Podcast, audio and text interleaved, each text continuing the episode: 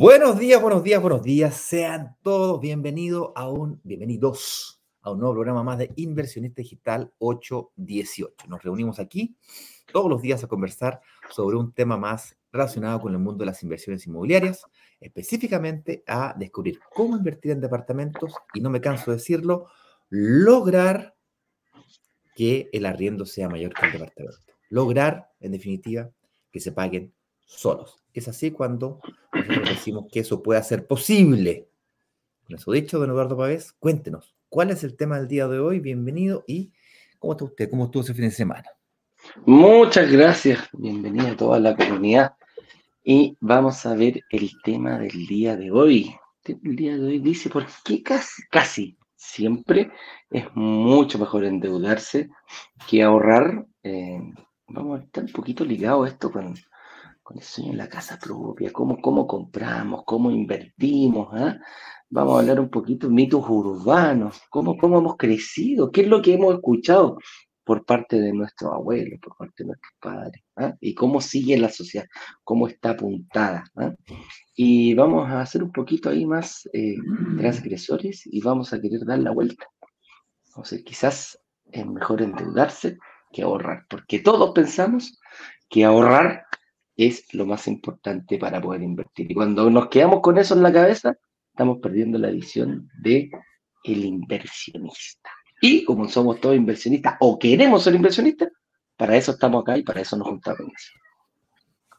Así es, oye, eh, porque la palabra deuda tiene como un estigma bien negativo, sin embargo, es curioso que las personas más ricas viven de la deuda. Eh, yo he estado siguiendo a este a este famoso autor del libro Padre Rico, Padre Pobre, de, Robert Kiyosaki. Eh, 15.000 propiedades tiene el chucha su madre. y partió distinto, ojo, partió distinto, no partió igual, fíjate, con harto, con harto estigma que nosotros voy arreglando, pero ¿cómo llegáis a tener 15.000 propiedades? Y él respondió, le preguntaron esa misma pregunta, curiosamente, le preguntaron, oye, ¿cómo llegáis a tener 15.000 propiedades? Y él responde, con deuda. Sí, con deuda. Su secreto principal es ah, El secreto principal, viejo, es la deuda, la deuda, la deuda, la deuda, la deuda. Ahí es mm. cuando tú decís, no entiendo. Como que, como que te hace un cortocircuito. No entiendo. ¿Por qué la gente que tiene plata se endeuda? Es, que, es que es el mito. La gente que tiene poca plata se endeuda, pero la gente que tiene alta plata no se endeuda. Y eso es falso. Eso es absolutamente falso. es cosa de, por ejemplo, Elon Musk, que compró 44 mil millones de dólares cuando compró Twitter, que ahora ya no se llama, o sea, se llama Twitter, ahora ya no tiene el pajarito, ahora tiene una X. Pero dijo, ok, 50% se lo pidió el banco y el otro 50% lo pongo yo. tiene que haber sido ni siquiera él de, de sus empresas, tiene que haber salido el dinero para comprar aquello. Pero eh, se endeudó en el 50% independiente que podría haberla comprado 10 veces si quiere con todo el patrimonio que él tiene. Así que eh, vamos a analizar un poquito eso hoy día, Ignacio. Así es, ese es el tema del día de hoy entonces. ¿Por qué casi siempre es mucho mejor endeudarse que ahorrar? Ahora, con eso dicho, y antes de comenzar, les quiero contar un par de actividades que van a ocurrir durante esta semana. Bueno, el día de ayer, eh, finalmente, después de mucho, mucho pedir y cosas por el estilo, el día viernes decidimos extenderlo, mandé un audio, un video, un video a la comunidad y bueno, durante el fin de semana hicimos la insistencia porque el día de ayer a las 7 de la tarde se cerró el carrito de la inversión relámpago que lanzamos la semana pasada. Quería comunicarles que este día miércoles es feriado. ¿Estoy lo correcto, Eduardo? Sí, el miércoles es feriado, primero de noviembre. Mucha gente se tomó el fin de semana largo y está relajada disfrutando de una semanita de vacaciones y otros humildes obreros de la inversión inmobiliaria estamos aquí trabajando digitalmente, pero trabajando al fin y al cabo. Entonces, em, le pidieron con mucha insistencia la semana pasada, señor director, que repitiera la clase que dio la semana pasada Bien, entonces, la primera noticia que quiero comentarles es que mañana martes a las 19 horas, yo sé que es feriado el miércoles, pero bueno, a las 19 horas va a estar el señor director hablando nuevamente sobre el tema de la recuperación del IVA. Esta vez esperamos menos personas, y esto es curioso, pero ojalá que llegue poca gente. ¿Pero cómo? Sí, porque con menos gente se puede preguntar más, se puede participar mejor. La semana pasada fue mucha gente, demasiada gente, y hacía difícil eh, preguntar. Es por eso que esperamos que llegue poquita gente. Y si estás escuchándome eh, y estás realmente interesado o interesado, participa. Participa porque vas a tener la posibilidad de preguntar. De preguntar, eh, digamos, no era una cola de 50 preguntas, o 10 preguntas, o 15 preguntas antes de que te, antes que te toque eh, la palabra. ¿okay? Por cierto, es diferente la dinámica de lo que es acá. O sea, aquí no es que escribe una pregunta y te la responde.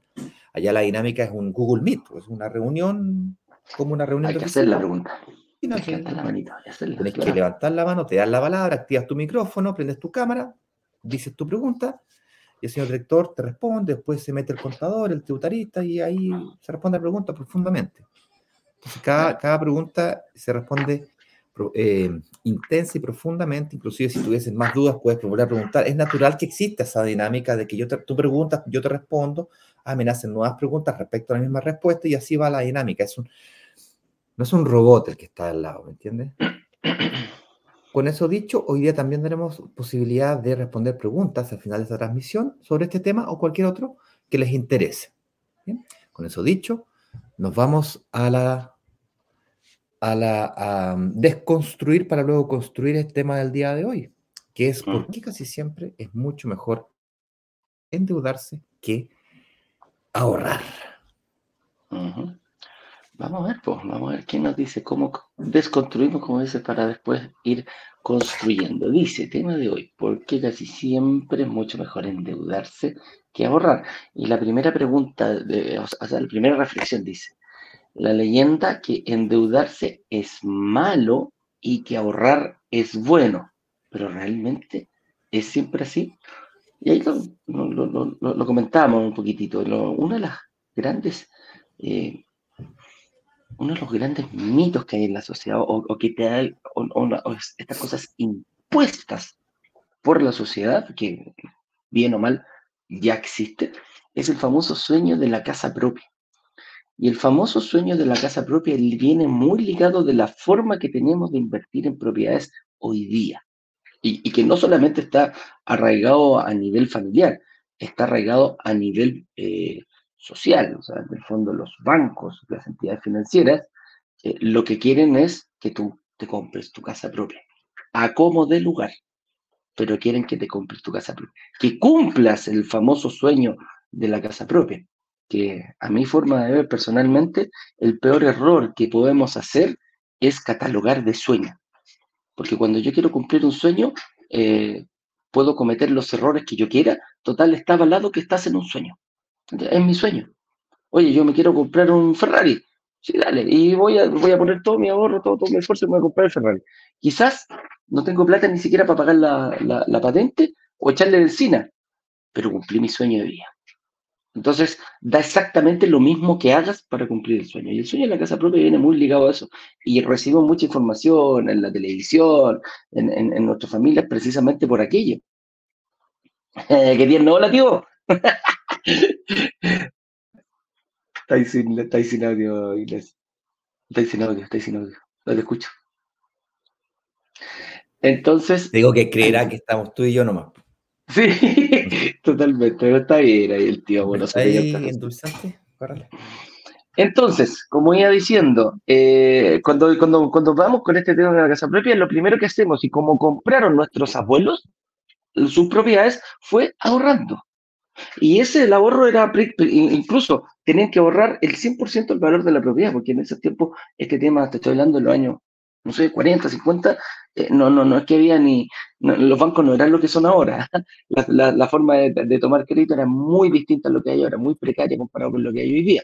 Por lo tanto, ellos prácticamente dijeron, yo ahorro mi plata y me compro una propiedad. ¿Qué fue lo que le traspasaron a sus hijos? Que vienen a ser nuestros padres. Nuestros padres accedieron al crédito en ese tiempo y ahora nos traspasan a nosotros en la forma de que ellos lo hicieron. Y ellos también quisieron, ahorraron mucho, ahorraron, ahorraron, ahorraron, ahorraron, y mientras más ahorro tenían, más grande era la propiedad que podían tener. O sea, si yo ahorro, si mi propiedad cuesta 100 y yo ahorro 20, me puedo comprar una propiedad de 100 millones, llevándolo al contexto actual, que pongo el 20% y me prestan el 80%. Pero ¿qué pasa si yo tengo 40 millones? ¿Puedo quizás acceder a un crédito de 200 millones? Ah, entonces me puedo comprar una casa dos veces más grande de lo que yo tenía presupuestado. Y así sucesivamente podríamos ir, eh, ir, ir, ir, eh, ¿cómo se llama? ir creciendo en ese sentido. Entonces, principalmente, ¿cuál es lo que quiero llegar? Es que sin ahorro no hay posibilidad de comprar una propiedad. Y eso es lo que te inculcan desde chico. Ahorre, ahorre, mijito, para que usted se compre su propiedad. Entonces, ahí venimos recibiendo de la sociedad, de nuestros padres, de nuestros abuelos, de nuestros cercanos, instándonos a ahorrar y eh, tratar de pedir la menor cantidad de crédito posible. Esa es la forma buena que existe. Y por lo tanto, dime qué hacemos nosotros. Salimos a invertir de la misma forma que compramos, porque estamos acostumbrados. Muchas personas nos preguntan acá, Eduardo, eh, yo no tengo ahorros, ¿cómo lo podría hacer? ¿Podré comprar? Entonces ahí te está diciendo el tiro, porque como tienen el chip del ahorro, estáis, está muteado en eso, están muteados. Perdón, dicen, ¿es verdad que sin ahorro se puede comprar? Claro, cuando, cuando nosotros planteamos, pero cuando nosotros planteamos, oye, una propiedad sin ahorro? No, no, no, eso no es posible porque yo lo tengo interiorizado, yo sé que tengo que ahorrar y que tengo que tener ahorros. Mientras más ahorro tengo, mejor calidad de, propiedad puedo obtener. Algunos hasta se enojan, ¿no? Sí, nos dicen, vende humo, ¿cómo es posible? Vendedores de humo. me quedo así chuta. ¿Qué, veo yo que no vea el resto? O sea, para mí está como ahí, está. Pero bueno, te dejo continuar, perdón, te interrumpí. Tal cual. Pero ahora, y, llevándolo a, la, gente que ya nos conoce un poquitito, sabe más o menos eh, los que ya nos siguen, y que, son varios, pero también hay gente nueva que nos dice, ¿es verdad que esto se puede dar? ¿Será realmente así que yo eh, con, me tengo, bueno, de partida me tengo que endeudar? Sí, te tienes que endeudar. Y, y como lo veíamos recién en el ejemplo, como decía Ignacio, ¿hay que endeudarse para poder crecer el patrimonio? Sí, hay que endeudarse. Ese, ese, es el objetivo. Tu habilidad de conseguir créditos pasa a ser más importante incluso que la generación de ahorros. Y eso es algo que eh, hemos tenido eh, que aprender y que vamos aprendiendo acá. Como que... Eh, cambiamos el switch, claro, cambiamos el switch. ¿Es necesario tener ahorro? No. Y si los tienes, bravo, qué bueno. Oye, a lo mejor puedo, tengo mucho ahorro y puedo invertir en más de uno, perfecto. Pero sin habilidad para conseguir créditos no se puede invertir en ninguno, con o sin ahorros. Entonces, es ahí donde hemos tenido, donde, donde, hemos, donde hemos podido cambiar este mito urbano. Y que, ojo, no es malo, porque si nos damos cuenta, estamos atacados por los, las periodistas, por la prensa, que te dice, no, se acabó el sueño la casa propia, no, olvídate, está terrible en estos momentos, no, no, no, no, el peor momento en la historia de Chile por la alza elevada de tasas que tenemos comparado con tres años atrás que estábamos en la panacea, resulta que ahora es el peor momento, es el infierno. Pasamos del cielo al infierno en tres años. O sea, de en tres años podríamos, estaba súper lindo poder comprar y hoy día no se puede comprar y se nos viene abajo el monto. Entonces ahí es donde hay que tener cuidado, ahí es donde hay que tomar, y de repente, ok, si esa forma está complicada, bueno, busquemos otra forma. Busquemos un plan B, busquemos un plan C. Y a eso estamos dispuestos, a eso es lo que venimos a conversar y a desmenuzar el día. Bueno, entonces si está bueno endeudarse, ¿qué tipo de deuda me conviene endeudarme o qué tipo de deuda yo quiero acumular? Porque evidentemente lo que vemos en las noticias, e-, esas deudas de corto plazo, en donde yo reviento las tarjetas de crédito, pago solamente los mínimos de las tarjetas de crédito, o el adolescente que le pasa una tarjeta de crédito y se cree millonario y ¡guau! la hace pedazo. Eh, básicamente, claro, ahí, ahí, ahí tenía un problema. Porque las tarjetas de crédito, líneas de crédito, es el producto financiero más rentable para el banco. El más caro para nosotros. Ahí es cuando entras en un looping del cual es muy difícil salir. Y para peorar la situación es extremadamente tentador hacerlo. El ser humano por algún motivo tiene como la, la sensación de que quiero mi papa frita ahora. Un claro ejemplo fue los retiros. Los retiros llegaba a dar vergüenza. Eh, la cantidad de televisores, eh, equipos, autos, teléfonos fueron comprados. Eh, fue impresionante. O sea, es como que tenemos plata y como que ¡wow! se nos va entre las manos. Como que no supiésemos administrarla. Y pasa lo mismo con la deuda, no sabemos administrarla. Y me refiero a la deuda. ¿Sabes cuál es el tipo de deuda mala? La que no te acuerdas en qué te la gastaste. Dijo, estoy endeudado, no, no, bueno, no me acuerdo en qué me la gasté. Una, ¿Te acuerdas? Pero que es como una cosa así como que medio, poco clara. no, no, no hay una certeza absoluta. Y la deuda buena, según este, este caballero Robert Kiyosaki, es la, deuda que te genera un asset, un activo. Es decir, la que te coloca plata en, la caja, la que te hace meter plata. Entonces, un, claro ejemplo, a ver, eh, supongamos que yo me quiera comprar un carrito de hot dog. Entonces, carrito hot dog, me compro el carrito, tengo los hot dog, los insumos, la persona que, un carrito maní, eso está bien de moda hoy. El carrito maní, ¿no es cierto? Saco la franquicia, los permisos, viene, ¿no es cierto?, el maní, los insumos, coloco mi, tiempo y tengo los costos. Eventualmente pido un crédito para comprarme el carrito maní. Y luego yo vendo y las ventas, además de pagar mi tiempo, pagan el crédito. Entonces fue a través del apalancamiento, a través del endeudamiento, el que yo hice una inversión que me permitió tener ingresos. Ahora, existe el tipo de inversiones que me permiten hacer exactamente lo mismo con ingresos pasivos. Uno de ellos, hay más, hay uno de ellos, es la inversión inmobiliaria. Donde tú, compras un departamento, ¿no es cierto? Tienes un poco de plata o no, tienes una capacidad de pago mensual en algunos casos, te endeudas, en este caso se llama crédito hipotecario, compras la propiedad, la propiedad genera ingresos, los cuales permiten pagar la totalidad del crédito hipotecario o parte importante de él. ¿De qué depende? Bueno, de las variables que tú logres ecualizar para que eso ocurra. Esas son las variables que hablamos acá. Ahora, ¿por qué eh, este tipo de deuda, en este caso de inversión inmobiliaria, conviene acumularla tanto? ¿Dónde está el negocio? No, no lo veo. O sea, si es que yo no logro ecualizar correctamente y me genera un ingreso por arriendo de un departamento que no paga el dividendo, entonces estoy haciendo mal negocio. Nos dice mucho eso. Ah, no se cumple la promesa porque me quedo el arriendo más bajo que el dividendo. El problema no es eso, el problema es que no lograste ecualizar correctamente. Te faltó pie o negociaste mal la tasa, no te preparaste lo suficientemente bien. O el valor del arriendo no aumentó lo que tú esperabas que aumentara, etcétera. No lograste ver bien esas variables. Por cierto, el que no se pague solo desde el primer día en que recibe las llaves del departamento, no quiere decir que los 10 años, 15 o 20 años que va a tener el departamento, no va a terminar pagándose solo. O sea, por algún motivo se asume que desde el día 1 tengo que quedar con una diferencia de flujo de caja. Eso es flujo de caja, eso es una diferencia a favor. Pero la inversión inmobiliaria es una inversión de largo plazo. Estamos hablando de 6 años, 8 años, 12 años, 15 años. ¿De qué depende? Bueno, de qué tan rápido se valoriza el activo y más importante que eso, qué tan rápido se, termine de valorizar o se estabilice su, se consolide el sector. ¿Y dónde está el negocio? Presten mucha atención a esto porque aquí está la papita. Si yo me compro una propiedad de 100 millones de pesos, donde yo pongo 20 millones, y Eduardo dijo que ni siquiera había que tener los ahorros,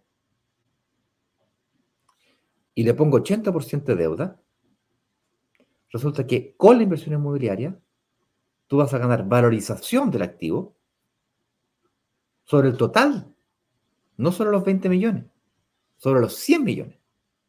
Es decir, si aumentara 5% el valor de la propiedad, tú ganarías de los 100 millones, 5% son 5 millones. Y pusiste 20. Ahora imagínate que ni siquiera colocase los 20. Que no pudieses pagar esos 20 en cuota. Chorrocientas cuotas para que la cuota quede bajita. Si eso fuese el caso, podrías comprarte en vez de más, más de un departamento, quizás dos departamentos, porque eres capaz de pagar dos pies, porque la cuota te permite dos pies. Y dado que vivimos en un mundo en Chile en donde existen las mutuarias que no reportan al sistema financiero, podrías sacarte dos créditos hipotecarios. Eso es impresionante, eso es imposible en otros países. Estados Unidos, México, Brasil. Imposible. ¿Por qué están en línea? Están online. Tú firmas hoy día y en este instante, ¡pum!, aparece reportado en el sistema. Por lo tanto, no podéis pedir uno hoy día y mañana otro, tampoco simultáneo. La única forma de comprarte dos es con la misma entidad financiera.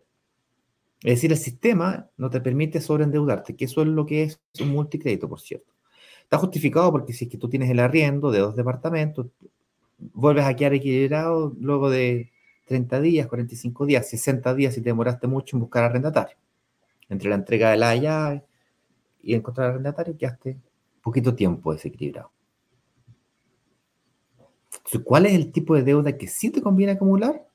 Bueno, evidentemente el, hipotecario. ¿Por qué? Porque se produce este fenómeno, donde te permite comprarte un activo que te genera rentas pasivas, sin tener que trabajar, te genera rentas pasivas, donde el arriendo cubre el dividendo, o la totalidad de él, o parte de él.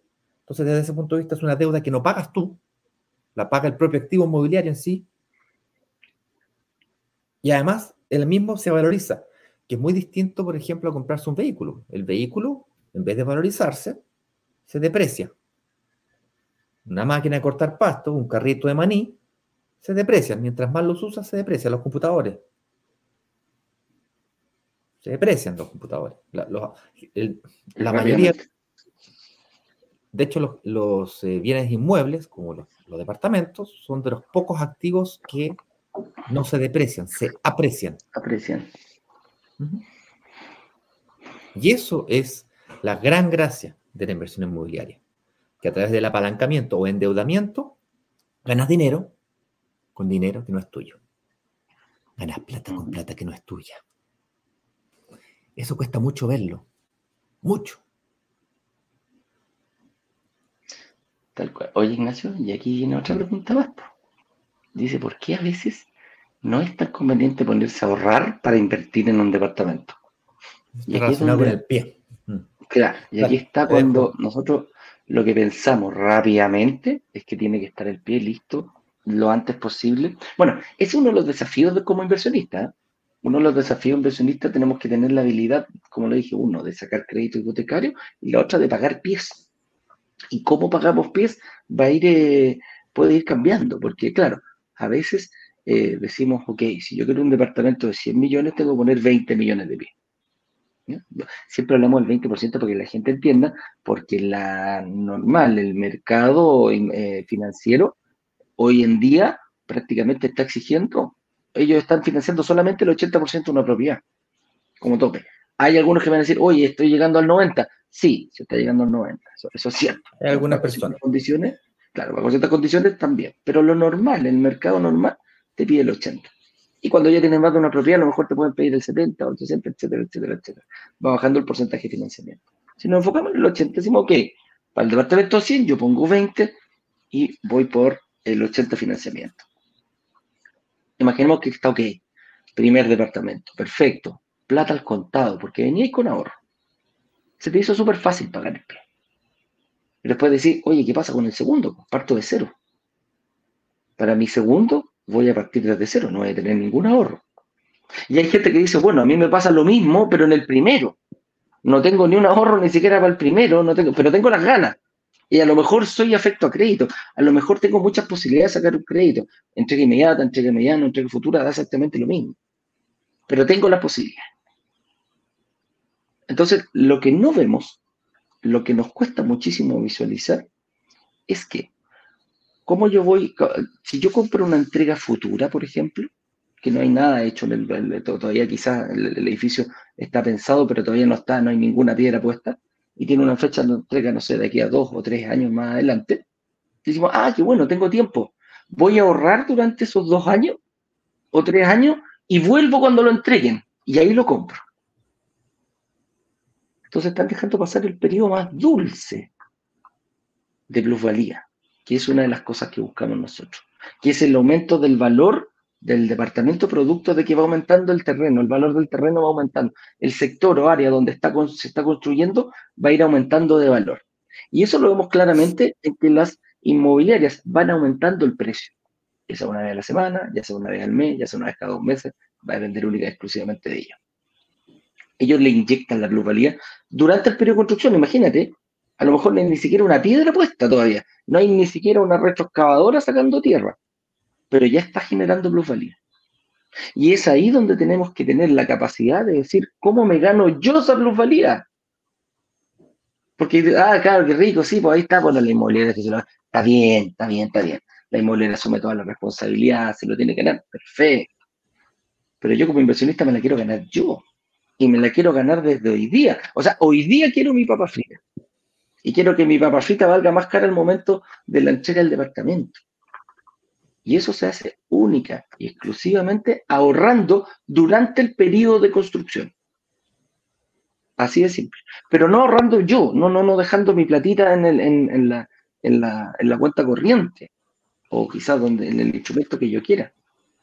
Pasándosela a la inmobiliaria bajo la protección de un compromiso de compraventa, de una promesa de compraventa. Desde el momento que yo firmo una promesa de compraventa, señores, toda la plusvalía, incluyendo el periodo de construcción, que es uno de los más fuertes, la, la me la quedo yo.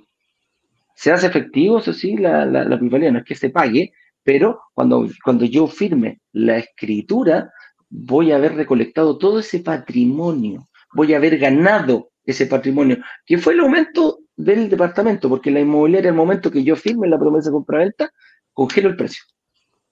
Si el departamento me lo están vendiendo hoy día 2.500 UF, en tres años más ese mismo departamento a lo mejor cueste, no sé, 2.800 UF.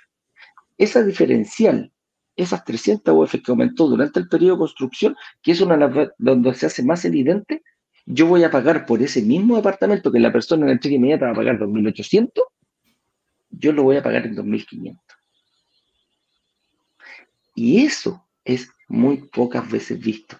Eso es lo que realmente se hace en dulza. Porque, ojo, porque, ojo, imaginémonos que, que puede, dependiendo del sector donde yo invierta, a lo mejor puedo hasta duplicar durante el periodo de construcción todo lo que yo estoy poniendo. No ha pasado muchas veces que la cuota es más baja que la plusvalía del departamento.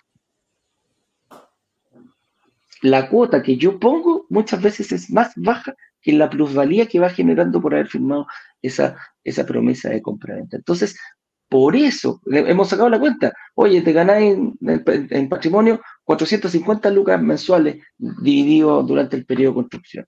¿Y tú estás pagando 250? Claro. Claro. Entonces está generando plusvalía instantánea y superior. En tu patrimonio va creciendo más aceleradamente que la cuota que tú estás pagando por eh, que quede escrita en la promesa completa para completar el pie. Entonces, ahí donde nosotros nos referimos, que no es conveniente ponerse a ahorrar. Por otro lado, ¿por qué? Porque al final yo no voy a pagar esto, todo esta, toda esa plusvalía, todo ese margen que te lo estás ganando tú, si quieres ahorrar por tu cuenta y llegar al momento de la entrega, a tener que pagar la famosa 2.800 Te perdiste toda la plusvalía. ¿Se le ganó el inmueble? Perfecto. No hay ningún problema. Pero acá queremos que esa plusvalía sea tuya desde el primer momento. Y para eso, el hecho es solamente firmar una promesa de compraventa. No, con esto no quiero decir que salgamos como tonto vía loca a, firmar promesa de compraventa. Tampoco es eso. Tiene que ir una estrategia organizada detrás, tienes que saber en, qué lugar invertir. No todos los edificios de compraventa, todo, no, no porque yo firme una promesa de compraventa en cualquier edificio, voy a obtener estos mismos beneficios pero ahí viene ya una explicación más profunda del barrio, el barrio emergente, etcétera, etcétera, etcétera, etcétera. Elegir bien una, entidad financiera. Hay muchas más variables, pero si lo llevamos a, responder esta pregunta, es porque si no firmas una promesa compraventa durante el periodo de construcción, ese patrimonio no es tuyo. Es así de simple. Existen otros factores que ocurren cuando tú que ocurren cuando tú te dedicas a ahorrar en vez de invertir, entendiendo por eh, ahorrar el acto de juntar la plata todos los meses, que es algo que fuimos inculcados desde chico.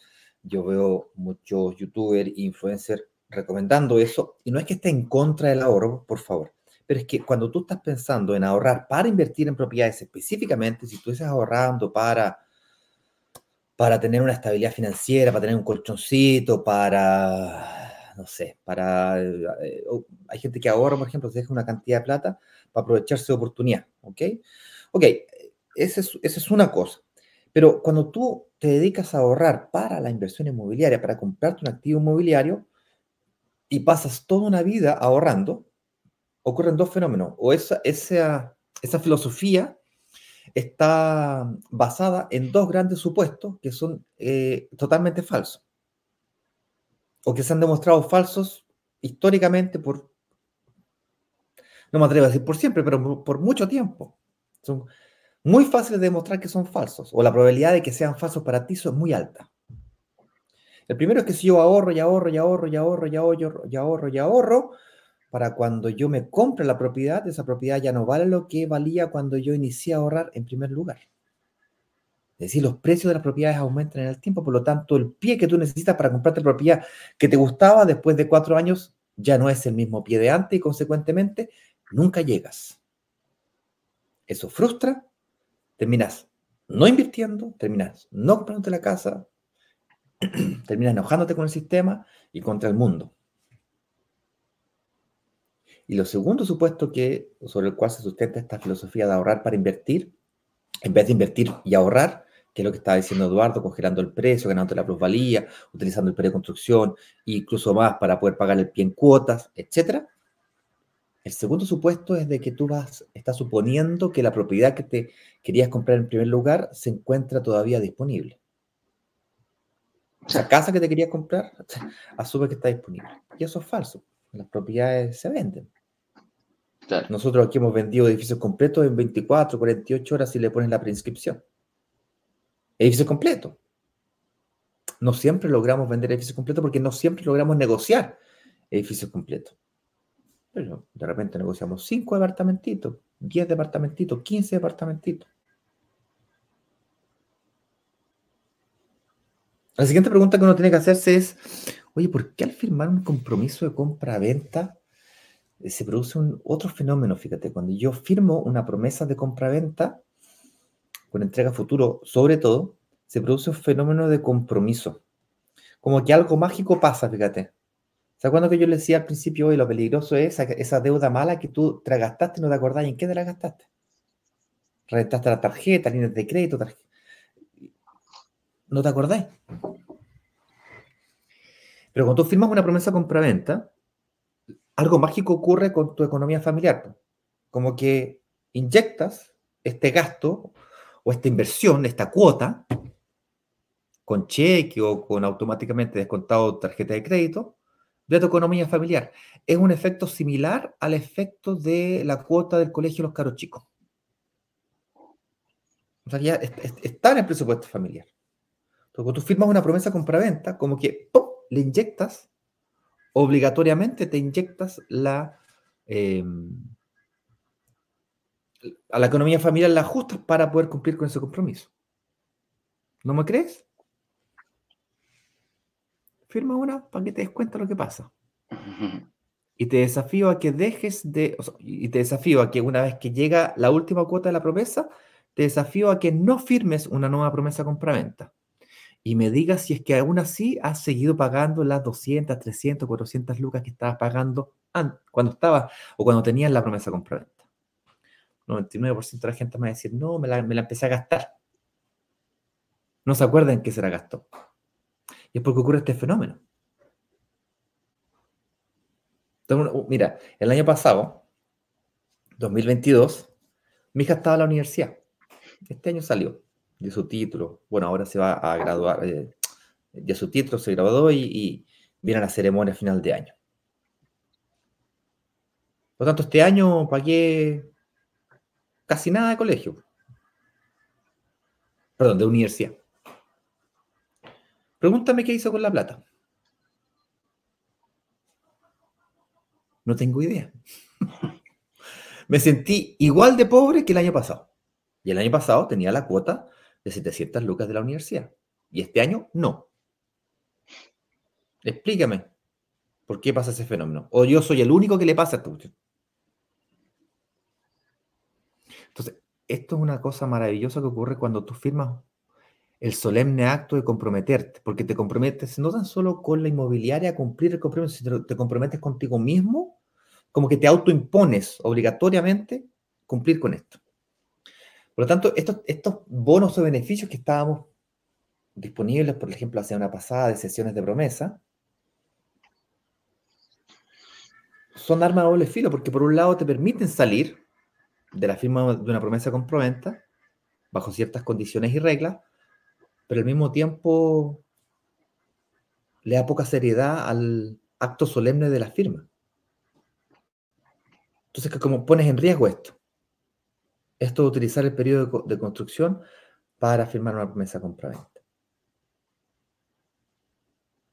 Ahora, Eduardo decía, dale, si no tengo ahorros, puedo utilizar el periodo de construcción para ahorrar. Tengo que prepararme para sacar un crédito hipotecario. Sin el crédito hipotecario, se hace difícil aprovecharme del acto de ganar sobre 100 millones, colocando solo 20 y pagando esos 20 en chorrocientas cuotas. Y aunque tuviese la plata para comprarme los departamentos al contado, es más rentable comprarme dos departamentos con un 50% de financiamiento, ah. porque al final del periodo, cuando venda los activos inmobiliarios, tengo el patrimonio de dos departamentos y no de un departamento. Es decir, gano la valorización de dos departamentos. Y el flujo de caja, que es la diferencia entre arriendo y dividendo, cuando doy un financiamiento del 50%, pero de dos departamentos, una cosa más o menos que equipara con la otra. La gran diferencia está entonces en el nivel de deuda, el nivel de apalancamiento. Es decir, te compras dos departamentos, los dos se valorizan con la misma plata. Y el flujo de caja es muy parecido. Es un cálculo que hemos hecho todas estas veces y eh, da, siempre igual. Varía un poquito para arriba, para abajo, depende de la tasa de interés, de, la ubicación, de, esas variables clásicas que afectan un poco más o un poco menos. Pero en términos concretos, conviene más comprarse dos departamentos 50 que uno al contado. Y si nunca, nunca, nunca, nunca lo, quisieras vender, no pasa nada, porque cuando te mueras, esos departamentos son heredables. Pues en vez de heredar un departamento, vas a heredar dos departamentos. Entonces comentemos un poquito qué opciones pueden manejarse si tengo ahorro y además tengo capacidad de ahorro al mismo tiempo. O sea, no es todo el mundo que necesita tantas cuotas. Hay gente que puede pagar cuotas más altas o puede pagar más rápido o tiene capacidad de pago y además tiene ahorro, o sea, tiene las dos. ¿Qué se puede hacer en esos casos, don Eduardo Pávez? ¿Qué combinaciones podríamos Existen varias. Cuando, cuando, nosotros hablamos de, tener una estrategia de, de inversión, eh, son muchísimos los factores que influyen. Hay, hay, gente que, tal como lo decís tú, tiene ahorros, no tiene ahorros, tengo capacidad, alta capacidad de pago, no tengo tan alta capacidad de pago. Eh, puedo ir por el mínimo que ofrece, que me, que me pide la inmobiliaria, o quizás puedo duplicar o triplicar la cuota mínima que me pide la inmobiliaria. Yo siempre digo, las, las, cuando nosotros hacemos nuestros lanzamientos, rayamos la cancha. Rayamos la cancha, conseguimos beneficios, la inmobiliaria dice, mira, hasta acá puedo llegar yo, este es el máximo de cuotas que puedo dar. Y muchas veces conseguimos premios que vienen a solucionar un poquitito y a premiar lo que tienen. Por ejemplo, la inmobiliaria dice, mira, a mí me gustaría recaudar en primera cuota. Ok, nosotros le dijimos ningún problema, pero dale un premio a las personas que sí tienen ahorro. Perfecto. 10% de descuento eh, del, valor que yo ponga es algo que nosotros hemos conseguido. Ok, premiamos a las personas que tienen ahorro. Pero ¿qué pasa con las personas que no tienen ahorro, pero sí pueden pagar más? Bueno, también conseguimos eh, premios en lanzamiento precisamente para las personas que tienen una alta capacidad de pago. Oye, yo puedo ir mezclando las dos, puedo tener. Entonces, en el fondo, lo que quiero que vean es que no hay, una, no hay un solo camino. No hay un solo camino. Tener, encontrar esta inmobiliaria que, que, que premien a las personas por ya obtener el crédito y que, eh, ya, obtener, ya tener pie y a la vez eh, a lo mejor tengan una alta capacidad crediticia, te va a ir viendo mejorar. Quizás vas a, vas a lograr pagar el pie con mayor antelación que otra persona que va a tener que tomar quizás la ruta máxima. Entonces, ¿cuál es la diferencia entre uno y otro? No es ninguna. Aquí hay que llevarlo a su, a, su, a su realidad personal. Y muchas veces es más difícil cambiar nuestras, nuestras realidades que eh, hacer, eh, ¿cómo se llama?, que ingresar a lo que hace, a lo que nos ofrece la inmobiliaria. Opciones hay muchas. Puedo, puedo ir manejándolas, puedo meter incluso, por ejemplo, antes nosotros veíamos, claro, mientras antes yo pague el pie, mejor. Y muchas veces dijo, sí, ningún problema. Hay gente que dice, yo hoy día me siento temeroso y voy a buscar el, lo mayor posible, la mayor distancia posible, y voy a ir con una entrega futura. Pero se han dando cuenta que a medida que van pagando, van realizando, como lo dijo Ignacio, cuando tú firmas una promesa compraventa empieza como todo a cambiar. Como que, como que se empiezan a alinear los astros, como que tu, tu, tu, tu, forma de vivir la vida, de enfrentar la vida va a ir cambiando un poco. Vas a sacar un poco de dinero, pero vas a seguir sobreviviendo. Cosa que antes quizás lo tenías, lo tenías eh, en tu mente que era imposible. ¿A qué me refiero? Gano un millón de pesos y pago una cuota de 250, voy a vivir con 750. Y si yo te decía eso antes sin firmar una promesa compraventa, tú me decías, no, estás loco, no me alcanza. Es imposible, yo no, no, no creo que pueda hacerlo. Pero resulta que firmaste una promesa compraventa, te comprometiste a pagar 250, vives con esos 150, y a lo mejor así todo, inclusive te sobra. A lo mejor así todo empezaste a buscar, eh, dijiste, bueno, yo quiero seguir invirtiendo, voy a tener que cambiar mi trabajo, voy a tener que superar. Entonces, van pasando cosas en el camino. Y, encontrar estas inmobiliarias que no es fácil, no es fácil, que premien tu capacidad de ahorro, que premien tu, posibilidad de entregar una cuota más alta. Entonces, eh, por ahí va, por ahí, por ahí va el tema. Entonces, eh, lograr, lograr encajar tu eh, situación personal con lo que ofrece la inmobiliaria, muchas veces es bien difícil y es por eso que nosotros eh, negociamos en ese sentido para premiar a las personas que tienen una alta capacidad de pago, que por ejemplo el otro día me decían, no, es imposible que una persona pueda pagar quizá un millón de pesos mensuales. ¿Los hay? Las personas que van saliendo de la universidad, que quizás ganan un millón y medio, entran ganando un millón y medio con, con carreras de alta valorización, bueno, ellos a lo mejor viven con sus padres, pueden vivir con 500 y pagan un millón de pesos. Me he encontrado con esa persona. Hay otra persona que dice, bueno, yo puedo pagar 500 mil pesos. El, otro día lo conversaba. Dije, ¿cuánto tú podrías pagar hoy día? tanto. Ya, hacemos tu estrategia mes. Y después diciendo, oye, ¿sabes qué? Igual podría subir un poquitito, ¿ah? igual podría, podría sacarle un cachito, porque empezamos a ver cosas, eh, empezamos a ver cosas que no hay. Y de repente, obviamente, también pasa mucho, que de repente quizás te das cuenta, con un alto poder de pago, quizás puedes eh, pagar dos pies en vez de uno que también es una, es una posibilidad. Ojo, sí, hay que ver cómo vamos a conseguir el financiamiento en un futuro. Puedes tener una alta capacidad para pagar pago, para pagar pies, pero tiene que ir mancomunado, tiene que ir de la mano con tu capacidad también eh, crediticia. Así que eso es. Eh, yo creo que por ahí va. Vamos a preguntas, pues. Vamos a preguntas, pasemos, pasemos, pasemos a preguntas, a ver qué nos dice la gente que me imagino más de alguno de estar acostadito en la cama viendo el programa, escuchándolo. porque Señor director, necesito certeza de la pregunta que le hice, por favor, certeza. No me sirve. Ahí está. Oye, mira, Isabel Sitzano dice ¡Olis! Y nos manda banderitas chilenas ahí y corazoncitos. Saludos ahí para. Aquí me da, me, me responde señor director que tiene certeza. Perfecto. Entonces, Señores y señores, señoras y señores, habemos proyectos nuevos. Nuevos proyectos. Nuevos proyectos. Entonces vamos a hacer un lanzamiento semillita, vamos a testear, a ver si les gusta el proyecto o no, para luego de pronto preparar otro más grande.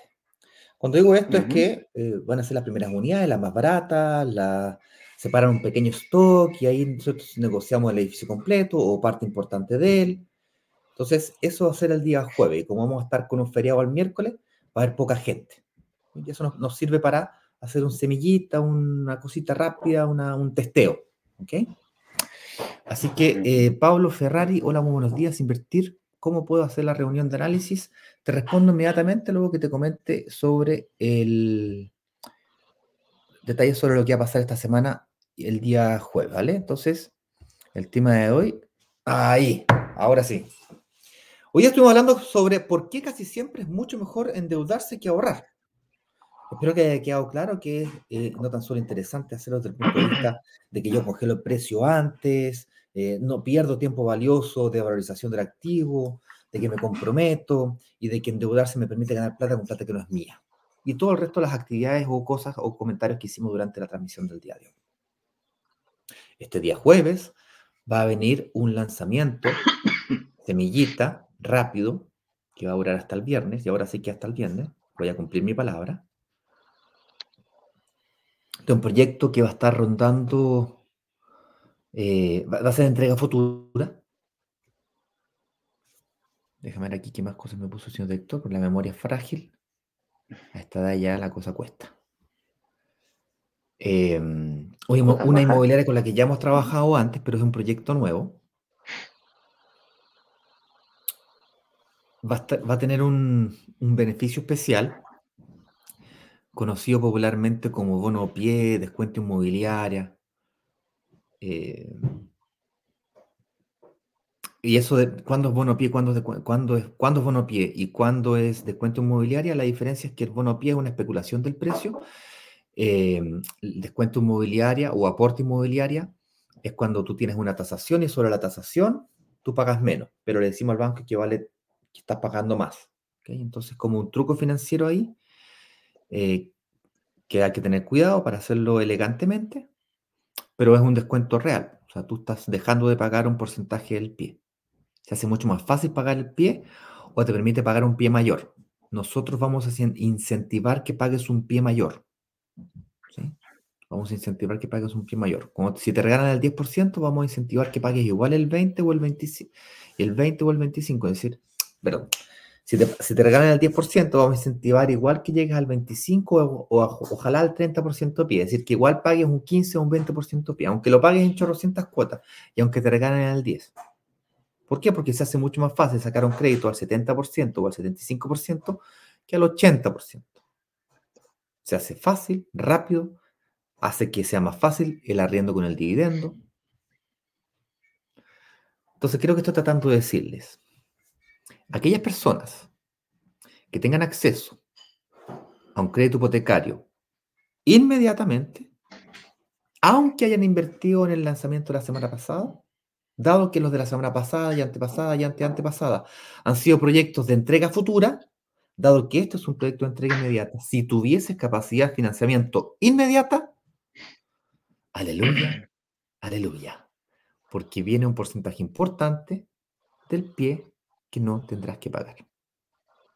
Y estamos además hablando de un departamento que va a estar en torno a las, entre las 2.200 UF, 2.000 UF, los precios desde. Eso quiere decir que si das un 20% pie, un 30% pie, vas a tener que pedirte unas 1.600 UF. O sea, con un millón de pesos, un millón doscientos de renta líquida, descontando las deudas que tuvieses, podría acceder. Lo que si no vaya a tener tiempo de pagar tus deudas. si estás endeudado hoy día, quedaste fuera la oportunidad. Es para aquellas personas que tengan capacidad de financiamiento hoy día. Y si tienes rentas de, menos de 800 mil, de menos de un millón de pesos, como 800 lucas, eventualmente complementando renta con tu pareja, si llegan arriba de las dos, de la, que lleguen al millón y medio, van a tener altísimas posibilidades de invertir. ¿Por qué? Porque si el departamento vale 2.000 menos el 20%, ponle que sea el 20, no el 30. Ya, pues el 20% son 400 UF, son 1600 UF de financiamiento. O sea que ni siquiera con un millón dos, con un millón, con 900 lucas, un millón de pesos. ¿De qué depende? Bueno, depende de tu capacidad de financiamiento hoy día, más que de tu renta. Digo capacidad de financiamiento, porque la capacidad de financiamiento depende de la renta, la deuda y el patrimonio. Entonces, si ganas menos de 800, eh, ganas menos de un millón de pesos, pero tiene una capacidad de ahorro alta, entonces paga más pie. Y en vez de pedir 1.600, pedís 1.400 UF. Entonces, que hay todavía más holgado. O complementa renta. ¿Sí? Pero tienes que tener capacidad de financiamiento hoy día. O sea, aquella persona que tiene DICOM o que tiene, se compró el auto recién y se endeudó por 20 meses, por 18 meses, ese está, está muerto, no va a poder. Porque lo comió todo el consumo del auto, se lo comió para la capacidad de financiamiento, jodió. Esa persona que compró la casa propia con el banco, estaría como el límite, porque habría, habría que ver qué tan rápido logra pasar la deuda de la casa propia a una mutuaria para que se compre esta entrega inmediata, para que salga la deuda, habría que ver qué tan rápido se logra hacer eso.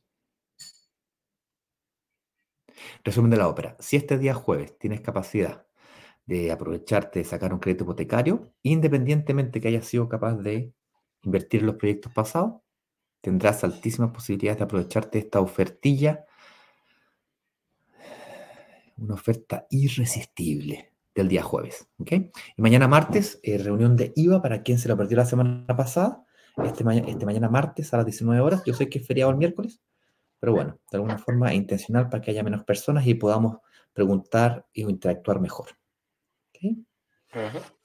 Con eso dicho, siendo las 9 con 10 minutos, 5 eh, minutitos de pregunta, Eduardo, eh, porque a las 9 y cuarto tengo un compromiso, tengo que atender ahí a la tercera edad. Dale, no problema. Ahí habíamos Pablo Ferrari, nos dice, Paolo Ferrari nos dice, me gustaría invertir, ¿cómo puedo hacer la reunión de análisis? A ver, hay dos tipos de reuniones, la análisis gratuita, que tú la puedes hacer en estos momentos, estás, tú ingresas a bloquedigitales.com slash agenda, y agenda es una reunión de análisis con cualquiera de nuestros analistas, y me incluyo también dentro de aquellos, ¿ah?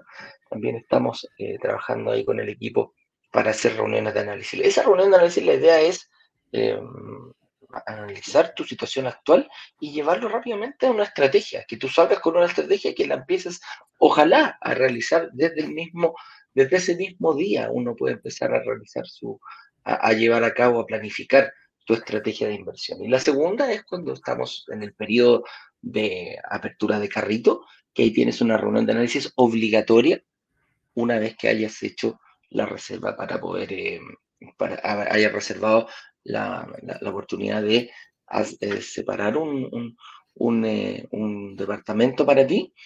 ¿Te acordás de lo que dije al principio? Firmar la promesa compraventa. Ya, cuando si quieres firmar una promesa compraventa, en esa reunión de análisis vas a ir y vas a hacer ya mirado desde otro punto de vista, ya un análisis un poquito más profundo, para ver cómo asignarte ese departamento. ¿Quiere decir que la reunión de análisis gratuita no se puede hacer?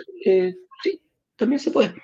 En las de análisis gratuitas también se puede agendar, perdón, también se puede mm, separar un departamento en esa misma. Me ha pasado, si yo veo que estás en condiciones y dices, uy, yo tenía, quería, quería hacerlo, quizás no quiero esperar al lanzamiento, bueno, también se puede hacer en ese momento. Así que te recomiendo ingresar a la comunidad, Brokers Digitales, eh, para tu plan gratuita, brokerdigital.com slash agenda, amigo mío. Y después te metes a la comunidad y ahí esperas eh, tu oportunidad. También se puede.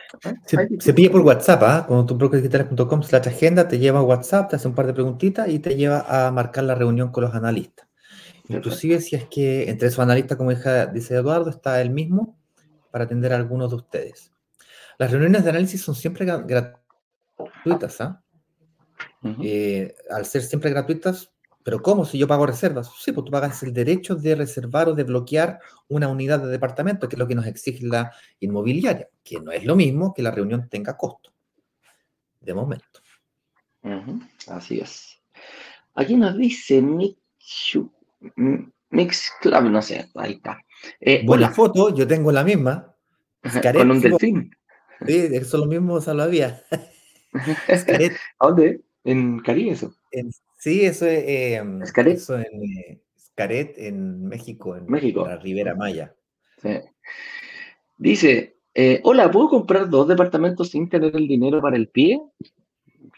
Sí, con una buena con una capacidad de pago, perfectamente se podría hacer. Eh, yo lo comentaba, pues, lo comenté hace poquitito.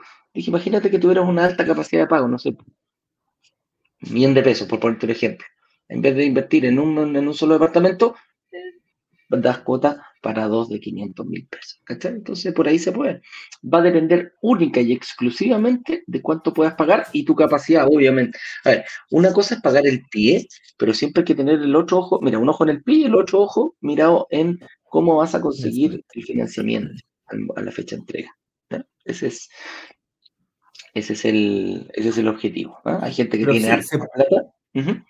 hay, hay, varias estrategias, ¿sí? Mira, una es la que te dice Eduardo. Combinar tu capacidad de pago y tus ahorros para pagar pies y luego sacar un financiamiento. O sea, si hoy día tuvieses capacidad de financiamiento, hoy día, el día jueves, con el bono pie o descuento inmobiliario, que vamos a explicar de cuánto será, podrías hacerte una pasada bien, bien interesante. Lo bien interesante es que te voy, habría que analizarte, ¿no es cierto? Ver tu capacidad de pago mensual, tu renta, habría que analizarte más profundamente, pero una, una persona que gana, por ejemplo, 2 millones de pesos, que tenga una capacidad de pago de 500 lucas, que representa el 25% de su, de su renta, que debiese ser capaz de pagar eso, se puede hacer una pasada por dos, eventualmente tres departamentos de 2.000, 2.500 UF. Si es que tuviese capacidad de financiamiento hoy día. ¿Por qué? Pero porque los financiamientos los sacas con una mutuaria. Y el pie, hay un porcentaje del bono pie y otro con la capacidad de financiamiento, entonces en vez de pagar un pie podrías pagarte dos o tres. Vuelvo, repito, hay que analizarlo más despacito, pero ese tipo de estrategias van a estar encima de la mesa el día jueves. Ahí, ahí a lo que, a lo que, para aportar un poquitito. Ojo con, con, con no, no, no sé, no, no, piensen en la idea que el bono pie va a inflarse. Ahí hay un tema de que si la inmobiliaria hace un aporte al pie, tú a lo mejor pagas menos pie y el otro pasa a ser, ese aporte pasa a ser ganancia pura para ti. Y es ahí donde hay que estar, ahí es donde están las diferencias más contundentes con respecto a esto, mi estimado. Y claro, te pueden dar un aporte y tú pagas una, una pequeña parte del pie. Por ahí va eh, la diferencia. Y que si tú tienes la posibilidad de sacar los créditos y a lo mejor tienes eh, posibilidad, eh, ya tienes ahorros y más encima capacidad de pago, estás muy, muy, muy bien prospectado, incluso para el lanzamiento del día jueves, estimado viejo. Y si fuiste a Scaret, tenéis platita. Sí, ay, ay, sí. hay que, hay que. Lo caro que está Scaret ahora, me fui cuando fui viejito. Casi 200 dólares, ¿qué? 200 dólares, sí, más o menos. 200, ¿cuánto salía? Como 300, no, casi 200 dólares la entrada al, parque. Por ahí anda, 180. Uh. Por, eso, por eso si querés, por persona. No, y esos delfines se pagan aparte. Sí, los delfines se pagan aparte. Y la foto de los delfines se pagan aparte también. Ah, también, así ya. Ahí, tenía la fotito. Sí, pues. sí, la fotito te delata, amigo. Oye, Margaret y Rosa nos dice, ¿y cuánto habría que tener para firmar esa promesa? Buen día, por cierto, aquí tomando mi tecito verde. Muy bien, eh, Margaret. Mi café negro. Con sí. el sí, porque. Oye, Margaret, va a depender. Aquí la respuesta es depende. Va a depender de la oportunidad. Hemos tenido eh, inmobiliarias que exigen el 20% eh, a futuro, entrega inmediata, entrega. Aquí el mix puede ser cualquiera. Lo importante es preocuparte de cuál te conviene más a ti. ¿Por qué? Porque hay gente que me dice, oye Eduardo, yo no tengo ahorro. Ah, bueno, entonces voy a tener que ir por una entrega futura. Ah, sí, puede ser, pero yo quiero recuperar el IVA. Ah, pero resulta que la inmobiliaria está dando posibilidades de pagar el pie eh, en cuotas, siendo incluso entrega inmediata. Ah, interesante. Ah, y encima da un aporte inmobiliario. Ah, o sea, yo quizás sin ahorros podría optar por una entrega inmediata, lo que todo el mundo me dice que es imposible, que tengo que ir exclusivamente por la entrega futura. Va a depender de tu capacidad de pago, va a depender de tus eh, ahorros a lo mejor, o si tienes capacidad de ahorro, muy bien, y depende de lo que nos va a decir la, inmobiliaria. Y obviamente tienen que tener claro, la entrega inmediata va ligada sí o sí o no, perdón, sí o sí a una aprobación bancaria. Ya, entonces por eso, por eso es, eh, hay que ver cuál es el tipo de eh, promesa compraventa el que yo puedo firmar. Finalmente, Margaret, el que más te convenga a ti, el que no te deje adorado. Ese es el objetivo. Oye, tengo una pregunta. Sí, tengo una pregunta aquí en, Instagram que me interesa porque hay mucha gente que la realiza y es. Ah, aquí está, mira. Como la hice en el. Ah, aquí la encontré. Por la chita máquina. Ahí está. Es que, es que de repente, ahí está. Eh, Mayan Rizou me dice, buen día. ¿Qué pasa con la gente que tiene el sueldo mínimo? ¿Nunca podrá optar a una vivienda? Eh, y aquí abajo complementa así. Bueno, la pregunta para eso, mi estimada Misu, es, eh, no es que nunca vas a poder optar a una vivienda. El Estado en sí, para la gente que gana el mínimo, eh, tiene subsidios, ahí sí que tienes que tener ahorro, el Estado premia el ahorro y, te da la posibilidad de él aportar contigo. Dice, oye, si tú juntas tanto, yo subsidio y te paso esto. Te pongo ciertas condiciones para la propiedad y para la vivienda. Cuando tú estés viviendo, te obliga a estar cinco años sin arrendar y tú estar viviendo en esa propiedad. Opciones hay. Ahora, para invertir se complica un poquitito. Para invertir se complica un poquitito porque el que pone las, las reglas, uno, es la inmobiliaria y dos, principalmente ahí tú tenés que enfocarte en cómo conseguir un crédito hipotecario. Hoy en día el sueldo mínimo está rondando, no, estoy seguro, los 400 mil pesos, creo, por ahí entre 400 y 500, por ahí anda. Eh, y los bancos están otorgando, los bancos de la banca más tradicional, dejando al Banco Estado un poco fuera. El Banco Estado apoya desde menos, eh, precisamente con los subsidios y está enfocado fuertemente en eso.